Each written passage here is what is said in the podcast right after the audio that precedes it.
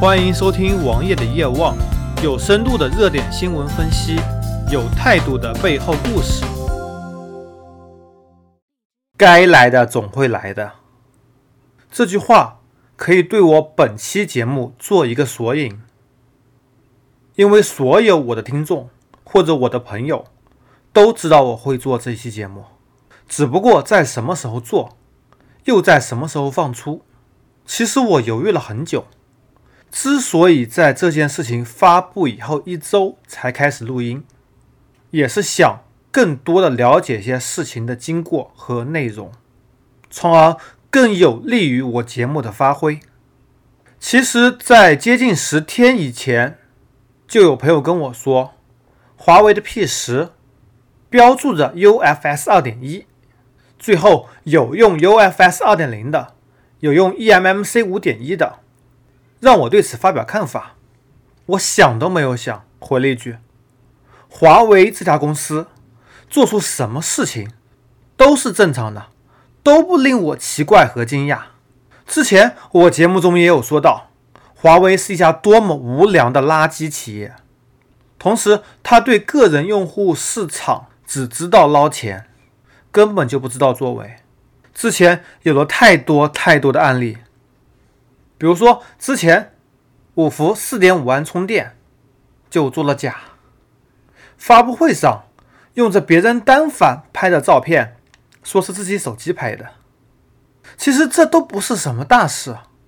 真的不是什么大事。事后不承认也罢，事后道歉也罢，事情就这么过去了。而这次的事情其实也非常简单。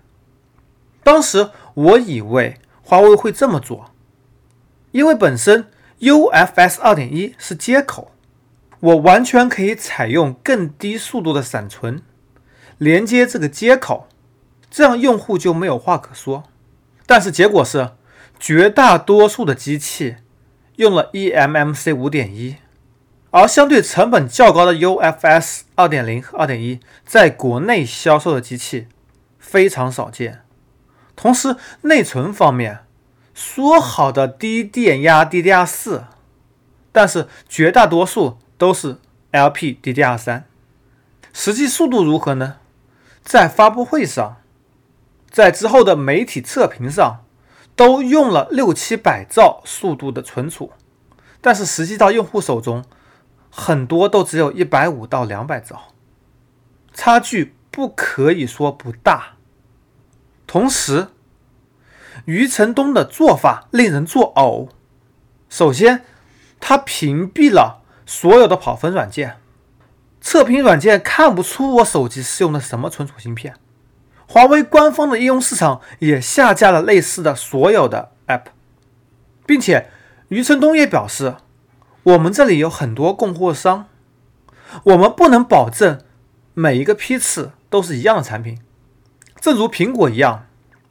CPU 有台积电的和三星的，显示屏有夏普的和 LG 的，而存储有三星的和东芝的，或者说当年苹果的 MacBook 也出现过非常严重的问题，当时东芝的闪存比三星的弱很多，很多人也中奖了。对，在苹果身上事情的确发生过，但是苹果好几次的处理结果是。把性能大的降频到和性能低的一样，它是向下降的，而且它并没有对此进行宣传。你华为的发布会呢？你专门宣传了你是 UFS 二点一，你专门宣传了你是 DDR 四，最后呢，网上有很多段子，比如说有段子这么说的：余承东去做大保健，看到了张天画上画着范冰冰的图。然后果断的掏了五千块钱，结果进去是个凤姐，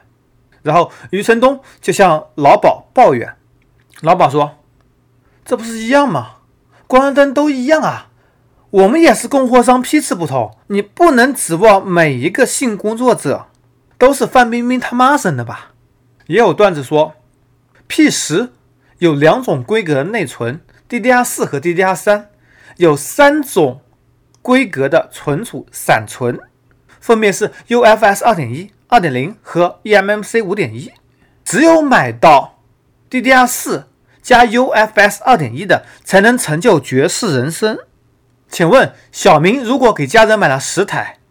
那么他有多大的概率能成就绝世人生呢？最后结果可能是零，因为在国内基本没有这些标准。华为这些年做的太大了，他们让大家以为不买华为手机就不是中国人。这种营销策略，加上他恶心的定价策略，P 十如果用 DDR 四加 UFS 二点一，两千块我可能会考虑一下，但是实际上呢，我只能呵呵。